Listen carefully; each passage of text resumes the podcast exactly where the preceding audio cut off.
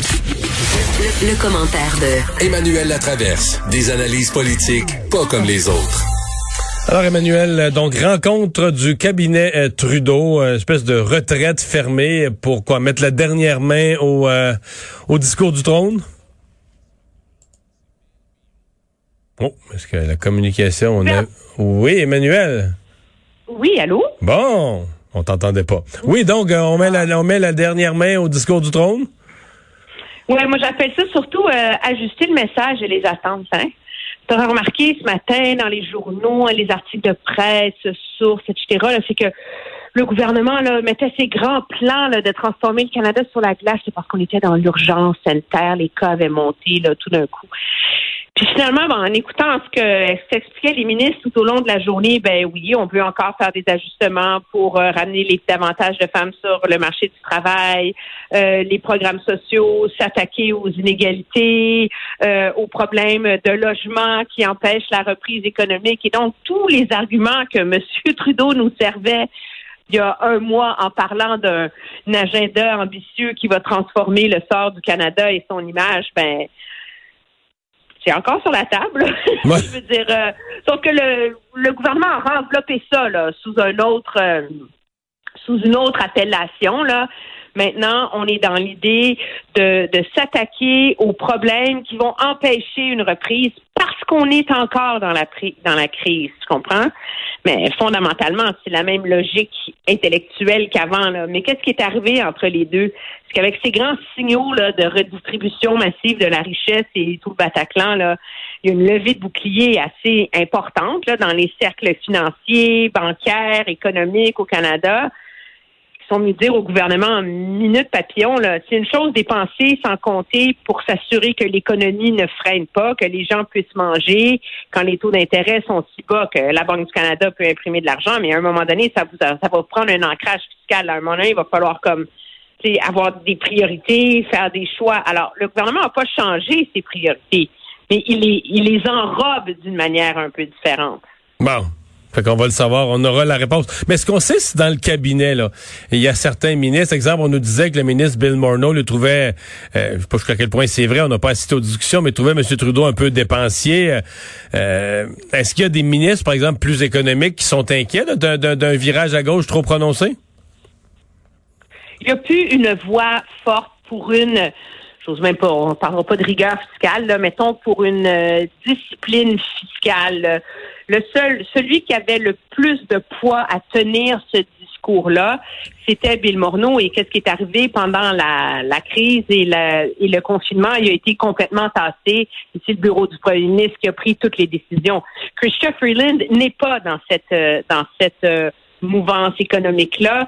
Euh, elle est une ancienne journaliste économique qui a vraiment, qui a fait sa marque dans le monde là, intellectuel et économique par un grand livre sur les plutocrates de la planète et les inégalités qui sont en train de détruire le tissu social. Elle n'est pas, donc on n'a plus une voix plus euh, conservatrice en termes de dépenses mhm. publiques. Là. On n'a plus, euh, on a vraiment les ministres les plus forts autour du cabinet. D'un, il n'y en a pas tant que ça, qui sont si forts que ça sur des points économiques. Mais on, on est vraiment dans une mouvance beaucoup plus à gauche. Il n'y a plus un Paul Martin, un John Manley comme à une certaine époque dans ce cabinet-là. Et c'est ça qui suscite des inquiétudes d'ailleurs. Ouais. Hey, euh, rencontre qui a eu lieu aujourd'hui entre M. O'Toole et M. Euh, Legault. Est-ce que est-ce qu'on pense que le courant passe vraiment? Euh, ce que le courant passe vraiment, on le verra à l'usage, mais M. Euh, O'Toole a vraiment envoyer des signaux sur d'importants changements de cap, moi je pense, de la part des conservateurs. Bon, c'est sûr que il a souligné qu'il toucherait pas la loi 21, puis il est resté dans la mouvance de dire qu'il toucherait pas non plus, qu'il ne contesterait pas le, et qu'il était même favorable à ce que le gouvernement du Québec, dans une réouverture de la loi 101, force la charte de la langue française sur les entreprises de compétences fédérales. Donc, c'est quand même immense là, comme virage là sur une décennie de la part du Parti conservateur. Mais ce qui est intéressant, c'est que sur la question, par exemple, du financement de la santé, il a été très habile en disant que oui, il était ouvert à financer. Il fallait dépenser, financer davantage la santé, mais en le faisant en concert avec les provinces, donner plus d'argent sans condition. Donc ça, c'est de la musique aux oreilles de M. Trudeau. Mais ce qui est intéressant, c'est son discours sur les pipelines aussi. Parce que il a carrément refusé de dire qu'il était en faveur d'un pipeline vers l'Est. En disant que, a toujours été comme la pierre d'achoppement, tu sais, l'espèce de, Mhm. de mur euh, environnemental des conservateurs au Québec, là, cet appui à NRJS. Monsieur O'Toole qui dit en ce moment, l'enjeu pour l'Ouest, ce sont c'est de finir et d'achever les projets de l'éoduc et de gazoduc vers le Pacifique. Donc, euh, Trans Mountain pour le léoduc et le gros euh, gazoduc euh, qui est en train d'être construit. Quant au, vers le Québec, vers l'Est, écoutez, il n'y a pas de projet en ce moment. Donc, M. Autour qui, qui réussit là-dessus, je ne sais pas combien de temps il peut garder ce discours-là, là, à faire quand même le grand écart, Oui. mais qui est aussi axé sur la réalité. On s'entend, là, il n'y a pas une entreprise pétrolière là, qui va se lancer dans l'idée de dessiner un pipeline vers euh, le Nouveau-Brunswick. Dans l'état actuel des choses, ouais, c'est ça, là. Donc, pourquoi se badrer de ça? Puis en même temps, mais ça lui permet de marquer des points. tu sais. Ouais. Emmanuel, euh, j'en ai déjà fait des rencontres comme ça, et souvent quand tu es le, le demandeur, là, ce qui est le cas de M. O'Toole, là, parce que c'est lui qui a besoin d'une bonne une bonne visite bien accueillie par François Legault. Euh, c'est toujours une fleur quand celui qui euh, celui qui reçoit là, euh, publicise lui-même la rencontre. Et là, je trouve que François Legault a fait cette fleur à Erin O'Toole en disant qu'ils ont eu une bonne rencontre. C'est M. Legault qui publie sur les réseaux sociaux qu'ils ont eu de bonnes rencontres. Et M. Legault lui-même qui met les trois items, l'immigration. Donc, il met lui-même les trois points où la discussion a été bonne, qui s'attaquerait pas à la loi 21. Euh, ça, euh, c'est sûr que chez O'Toole, sont, ils doivent être très contents. Ils doivent dire merci à François Legault pour cette courtoisie-là. Mais en même temps, c'est François Legault, en faisant ça, il, en donne quasiment un petit peu plus que le client en demande.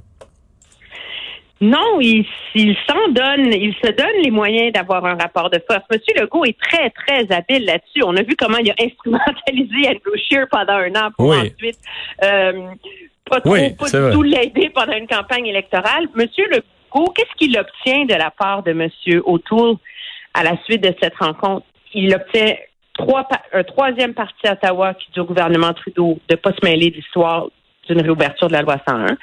Il obtient un appui encore d'un autre parti qui dit qu'il faut augmenter le financement de la santé sans condition pour le Québec. Et il obtient une autre voie politique qui lui promet de porter là, le, le dossier de davantage de pouvoir en immigration. On a souvent tendance à voir ces rencontres-là comme le fait que la seule personne qui est demandeur là-dedans, c'est le chef d'opposition, en l'occurrence M. O'Toole.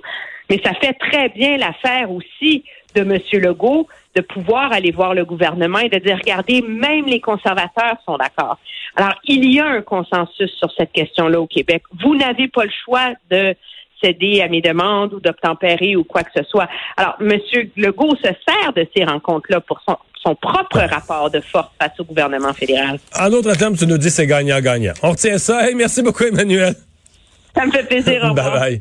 On va euh, s'arrêter, euh, vous le savez. Au retour de cette pause, euh, ce sera le bulletin TVA Nouvelles. J'y ferai mon commentaire en compagnie de Pierre Bruno.